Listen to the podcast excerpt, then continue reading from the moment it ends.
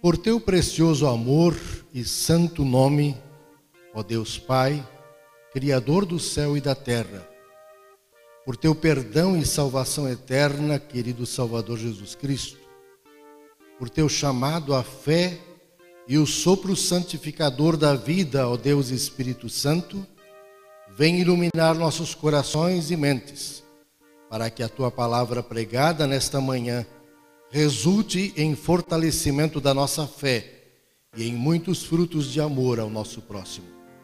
Que assim seja, Santo e Triuno Deus. Amém. Muito estimados irmãos e irmãs em Cristo, nosso Salvador, família da fé, Redentor.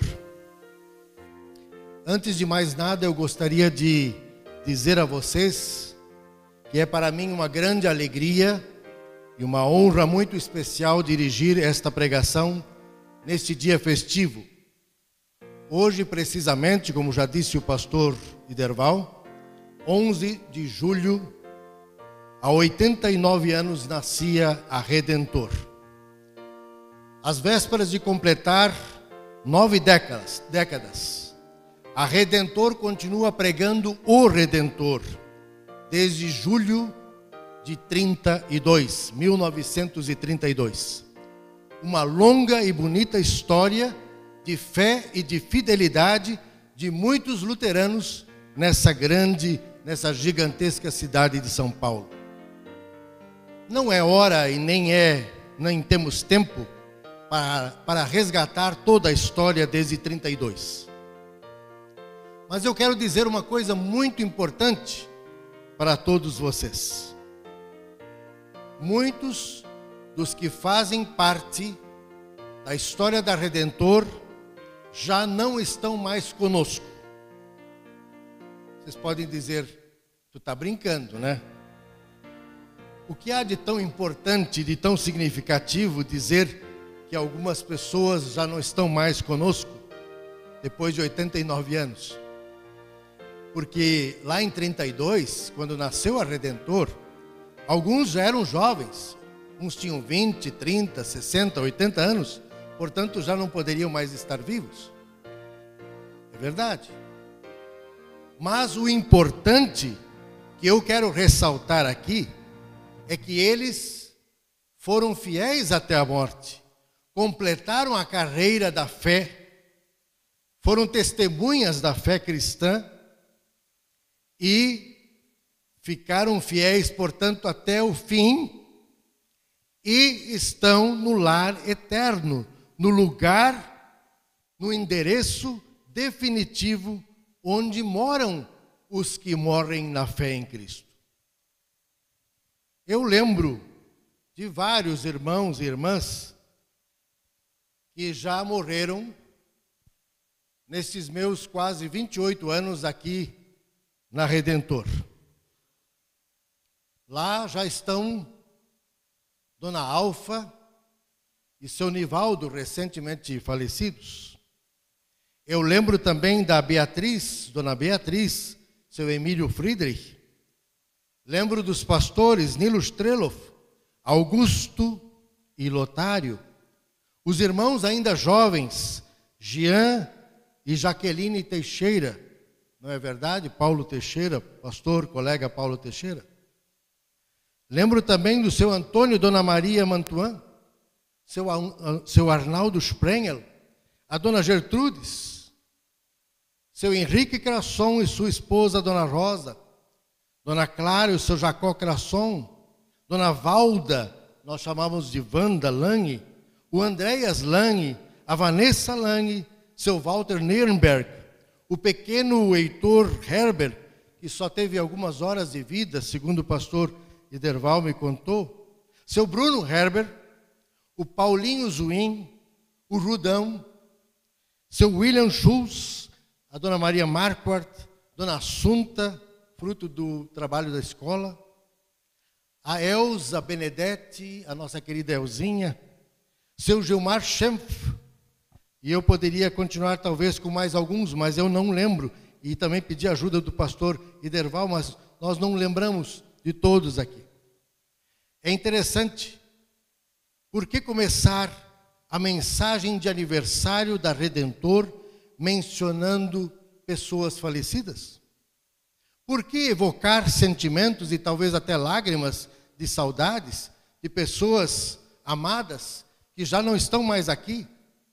Pessoas queridas que, humanamente falando, e segundo talvez o nosso entendimento, saíram cedo demais do palco da existência? Mães, pais, vovôs, maridos, esposas, filhos, netos, deixando de lado os questionamentos, aliás, legítimos, que só demonstram corações feridos e saudosos, eu gostaria de explicar porque comecei justamente essa mensagem mencionando as pessoas que já faleceram e até nominando algumas, porque elas já estão no endereço eterno no céu a festa de aniversário de uma congregação sempre é, na verdade, uma antecipação da festa eterna no céu.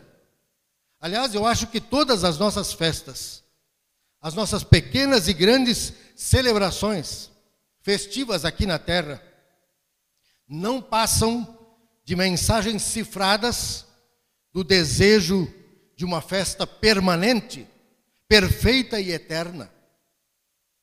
Nascemos para esta vida por um ato de amor do Criador e renascemos para a eternidade por um ato de amor precioso em Jesus Cristo.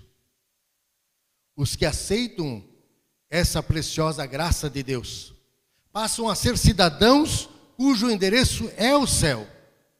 Eles sabem que tem o endereço, o céu, como aquele definitivo, feliz e eterno. Por isso confessam com o salmista Davi, no final do salmo mais conhecido, o que diz lá no final do salmo 23? O que diz lá? E habitarei na casa do Senhor para todo sempre. Eles dizem com o apóstolo Paulo, tenho o desejo de partir e estar com Cristo, que é incomparavelmente melhor. Sabem que não tem morada aqui permanente. Se reúnem e louvam a Deus e cantam, caminhando alegres, vamos para o céu, ou mais perto quero estar, meu Deus, de ti. Ou como nós acabamos de cantar aqui hoje de manhã, são e salvo agora irei ao santo lar do céu. Ou seja, a comunhão dos santos, a congregação, a igreja cristã aqui, também a Redentor, sempre quando se reúne em adoração e louvor, já vislumbra antecipadamente a adoração definitiva e eterna lá no céu, sua mais importante finalidade objetivo é levar pessoas para o céu. Portanto, falar dos irmãos e das irmãs, dos familiares queridos que lá já estão, ainda que possa suscitar saudades, deve ser um motivo de gratidão e fazer lembrar que eles já estão desfrutando daquela presença divina, da qual a nossa realidade humana aqui não é nada. Mas vamos ao texto, sobre o qual queremos refletir nesta manhã. Sempre me impressiona muito a espantosa atualidade dos textos bíblicos. Também esse que sobre o qual queremos falar é realmente espantoso. E eu e o pastor Iderval não combinamos nada, né? Nós não escolhemos o texto da epístola de hoje. É o texto do dia, simples assim. No entanto, o texto de Efésios 1, 3 a 14 não poderia ser mais adequado para o aniversário da Redentor, ou seja, um baita presente de aniversário. Trata-se de um hino de louvor, um hino de adoração, que tem estrutura trinitária e ressalta o aspecto mais precioso do amor de Deus, a sua graça. Portanto, o seu perdão e libertação não poderia ser melhor. Por isso escolhemos como título dessa mensagem e deste culto o centro deste texto, versículo 7, o final. Como é maravilhosa a graça de Deus. Como disse, O texto é um hino que adquire, que adquire linguagem litúrgica de confissão de fé em louvor e adoração a Deus. Claro que não é um hino no estilo nosso, do nosso inário, com estrofes, rima e métrica, claro que não. Porém, ainda assim, esse texto maravilhoso do capítulo 1 de Efésios tem uma estrutura dividida em três partes que nos orientam a Trindade. E o versículo 3 é uma pequena introdução que diz assim: Agradeçamos ao Deus e Pai de nosso Senhor Jesus Cristo, pois Ele nos tem abençoado por estarmos unidos com Cristo, dando-nos todos os dons espirituais no, do mundo celestial. Agradeçamos. Um imperativo apontando para tudo que segue no texto. É uma proclamação que inspira e incentiva a louvar a Deus pela salvação prevista pelo Pai, realizada pelo Filho e recebida pelo Espírito Santo. O versículo 3 é seguido de três parágrafos, cada um corresponde a uma das pessoas da Santíssima Trindade. Olhem só, versículo 4, 5 e 6 tratam do amor do Pai que desde antes da fundação do mundo, antes da criação, deseja, resolve, decide salvar o mundo. 4, 5 e 6 diz assim o texto: Antes da criação do mundo, Deus já havia escolhido para nos havia escolhido para sermos dele por meio da nossa união com Cristo, a fim de pertencermos somente a Deus e nos apresentarmos diante dele sem culpa. Por causa do seu amor por nós, Deus já havia resolvido que nos tornaria seus filhos por meio de Jesus Cristo, pois este era o seu prazer e a sua vontade. Portanto, louvemos a Deus pela sua gloriosa graça, que ele nos deu gratuitamente por meio do seu querido filho. Os versículos 7 a 11 fazem uma descrição fantástica da essência da graça de Deus realizada em e por Jesus Cristo, o Deus Filho. Versículo 7. Pois, pela morte de Jesus Cristo na cruz, nós somos libertados, isto é, nossos pecados são perdoados. Como é maravilhosa a graça de Deus que Ele nos deu com tanta fartura Deus, em toda a sua sabedoria e entendimento, fez o que havia resolvido e nos revelou o plano secreto que ele tinha decidido realizar por meio de Cristo. Esse plano é unir no tempo certo, debaixo da autoridade de Jesus Cristo, tudo o que existe no céu e na terra. Todas as coisas são feitas de acordo com o plano e a decisão de Deus, de acordo com a sua vontade e com aquilo que ele havia resolvido desde o princípio. Deus nos escolheu para sermos seu povo por meio da nossa união com Cristo. E os versículos 12, 13 e 14 descrevem o modo como o selo de filiação a Deus é dado tanto a judeus como a gentios. A marca da propriedade de Deus é recebida por meio do Espírito Santo. Diz o versículo 12, 13 e 14. Portanto, digo que nós, que fomos os primeiros a pôr a nossa esperança em Cristo, louvemos a glória de Deus. A mesma coisa aconteceu com vocês. Quando ouviram a verdadeira mensagem, a boa notícia que trouxe a salvação para vocês, vocês creram em Cristo. E Deus pôs em vocês a sua marca de proprietário quando lhes deu o Espírito Santo que ele havia prometido. O Espírito Santo é a garantia de que receberemos o que Deus prometeu ao seu povo. E isso nos dá a certeza de que Deus nos dará a liberdade completa aos que são seus. Portanto, louvemos a sua glória.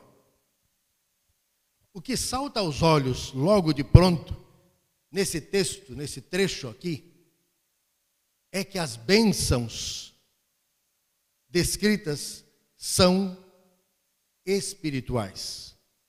São ações exclusivas de Deus. Ele resolveu, por isso que eu dei destaque ao resolveu, decidiu que fosse assim e não de outra forma e ponto. Precisamos guardar isso bem em nossas mentes, em nossas vidas. Todas as bênçãos do cristianismo são dádivas presentes de Deus e são, sobretudo, espirituais.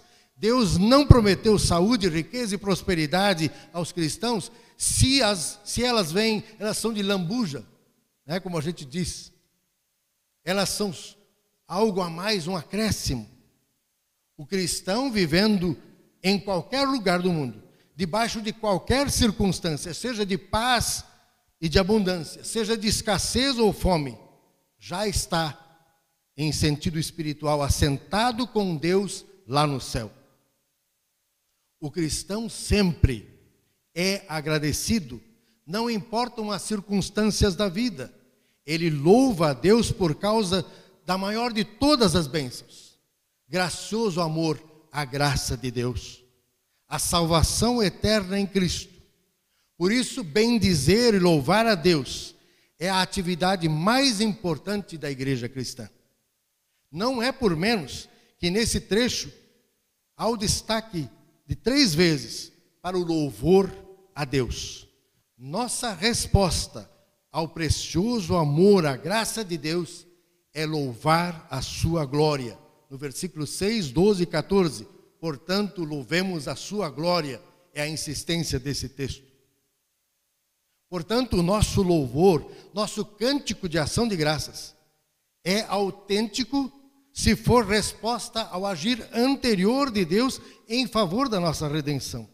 Nisto se baseia a relação que Deus estabelece conosco em Cristo pelo Espírito Santo. O texto, portanto, de Efésios, fala de três coisas muito importantes. Deus nos escolhe para sermos propriedade sua antes da fundação do mundo. A justificação dos cristãos é vontade graciosa de Deus. E a eterna escolha se manifesta em Cristo antes da minha experiência, e ela só pode ser aceita por fé que vem pelo ouvir do Santo Evangelho. Por isso, a predestinação, a escolha, não é um decreto eterno inflexível, mas é um mistério adorável, inacessível à nossa lógica humana. Ela expressa a verdade de que a fé não cria a nossa salvação, não. A fé só aceita a graça de Deus como presente dele. Portanto, tudo que é dito da ação de Deus tem sua base, seu fundamento na morte de reconciliação de Cristo, na riqueza da sua graça, que ele derramou a nós com tanta fartura. Deus resolveu executar seu plano secreto de Jesus Cristo, revelando-o ao mundo e reunindo nele todas as coisas todas as coisas, significa todo o cosmo, toda a criação, o universo inteiro estão incluídos no plano da salvação divina. Cristo é o Rei e Senhor tanto da sua igreja, como do universo reconciliado e integrado a Ele novamente. Nesta esperança, os cristãos podem ver também a meta e o propósito da sua própria existência. Em Cristo somos predestinados a participar da herança no mundo futuro e eterno de Deus. E o Espírito Santo é o penhor, é o sinal da nossa herança. A salvação não é apenas paz e promessa para o além, mas é uma realidade, ainda que imperfeita, já presente e pode ser experimentada nesta vida. Como, por exemplo, num lugar bonito como é a igreja, quando nós louvamos, quando nós cantamos hinos de louvor e damos graças à glória de Deus.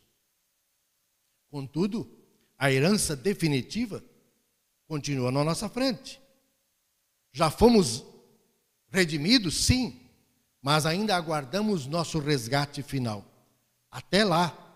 Então, quando então seremos inteiramente propriedade dele, nós continuamos vivendo da promessa da aliança e da marca que o Espírito Santo nos dá. Após a releitura deste texto tão bonito, que na verdade fala por si mesmo, só nos resta exclamar: como é maravilhosa a graça de Deus. Eu gostaria de ressaltar ainda um outro aspecto nesse texto e o contexto todo do livro de Efésios. Uma das preocupações da carta era de que a igreja poderia se dividir em facções e grupos divergentes. Como em todas as igrejas, também lá em Éfeso, havia pessoas com posicionamentos diferentes, pessoas de origem e de mentalidade diferente. Havia conservadores e progressistas, havia pessoas mais ou menos entusiasmadas, Havia extrovertidos, introvertidos, coléricos, sanguíneos, flemáticos, melancólicos, todos os tipos de temperamento. Cristãos mais festivos, outros mais festeiros, e os que cultivavam silenciosamente a sua vida religiosa, às vezes sem maiores envolvimentos com os cristãos, o que muitas vezes dá dor de cabeça para os pastores, ministério pastoral. Nesse aspecto também esse texto é um presentão para a nossa data de hoje. Por quê? Porque ele nos lembra que também numa congregação cristã, cosmopolita como a nossa aqui na grande cidade de São Paulo, não há espaço para polarizações, para seleção ou exclusão de qualquer tipo de pessoas ou para julgamentos precoces sobre pecados alheios. Todos, sem distinção, podem sentir-se incluídos pela graça de Deus, acolhidos pelo precioso amor de Deus, a sua imerecida graça. E aqueles que estão afastados, é um trabalho amoroso que nós temos que fazer para trazê-los de volta ao rebanho, aproximar as pessoas afastadas, nossos irmãos que talvez estão afastados, mas eles são alvos da graça de Deus e também eh, recebem a imerecida graça dele. É de C.S. Lewis uma extraordinária observação quanto às diferenças e aquilo que nós sabemos que pessoas diferentes louvam diferente, adoram diferente, é, creem de modos diferentes. E C.S. Lewis é muito feliz quando diz assim: se todos tivessem experiência de Deus da mesma forma e o adorassem de maneira idêntica, o cântico da igreja triunfante não teria sinfonia, seria uma, uma orquestra, como uma orquestra, em que todos os instrumentos tocassem a mesma nota. Para o que mais foram os indivíduos criados, senão para que Deus, amando infinitamente a todos, pudesse amar a cada um de maneira diferente? E essa diferença, continua ele, longe de prejudicar, enche de significado o amor de todas as criaturas abençoadas umas pelas outras. E deste ponto de vista, talvez tenhamos um vislumbre momentâneo do significado de todas as coisas. Como é maravilhosa a graça de Deus. Sua graça é tão espetacular que é misteriosa e incompreensível aos olhos humanos. É a ação miraculosa, milagrosa, exclusiva dele. É o beijo de Deus que traz a paz ao mundo inteiro. A condenação e o inferno não são a resposta para os nossos pecados. Em vez de Deus nos julgar e condenar, Deus nos oferece a sua paz gratuitamente. A paz que excede todo o humano entendimento, doce fruto do perdão imerecido. Ou seria merecimento nosso o seu amor por nós? Seria uma retribuição a algo que podemos oferecer e que o constrange a nos amar? De forma alguma. É puro presente. Ele já nos escolheu antes dos tempos, portanto, nada em nós move o seu amor. É amor incondicional dele por nós e este é um mistério que nós não conseguimos entender. Mysterium tremendum, como diz um teólogo, é um tremendo mistério este de que Deus nos escolhe antes da fundação do mundo. diante deste mistério, que apenas pode ser aceito por um ato de fé, como maravilhosa graça dele, só o nosso louvor agradecido tem lugar. Só a fé vivida em gratidão encontra espaço. Não temos nada a oferecer, somente a receber. Assim como um pai não pode conquistar o respeito do filho, nem o filho do pai, o respeito do pai, nem ninguém o amor e o carinho de uma mãe, assim também nós não podemos comprar o favor de Deus. Somos totalmente incapazes de conquistar ou de merecer a bondade infinita e maravilhosa do nosso Criador. Como é maravilhosa a graça de Deus. Por fim, uma reflexão para mim e para vocês, família Redentor. Será que podemos ajudar mais pessoas a acolher essa maravilhosa graça? Como podemos tornar a Redentor mais viva e mais atuante nessa gigantesca cidade de São Paulo? Que sinais você e eu podemos dar através da nossa vida pessoal e cotidiana? Como podemos ajudar a levar mais pessoas para o céu? A resposta mais valiosa de, valiosa de todas é sem dúvida essa, e é simples. Continuemos firmes na fé em Cristo, nosso Salvador, a exemplo dos nossos antepassados. Não esqueçamos jamais que a Sua maravilhosa graça é nosso único presente que nos levará àquele definitivo e eterno endereço, onde reencontraremos todos os que já estão lá na grande festa. Enquanto isso, irmãos e irmãs, que essa maravilhosa graça se encontre no centro de nossa fé e no meio de nossa vida. E Deus assim o conceda. Amém.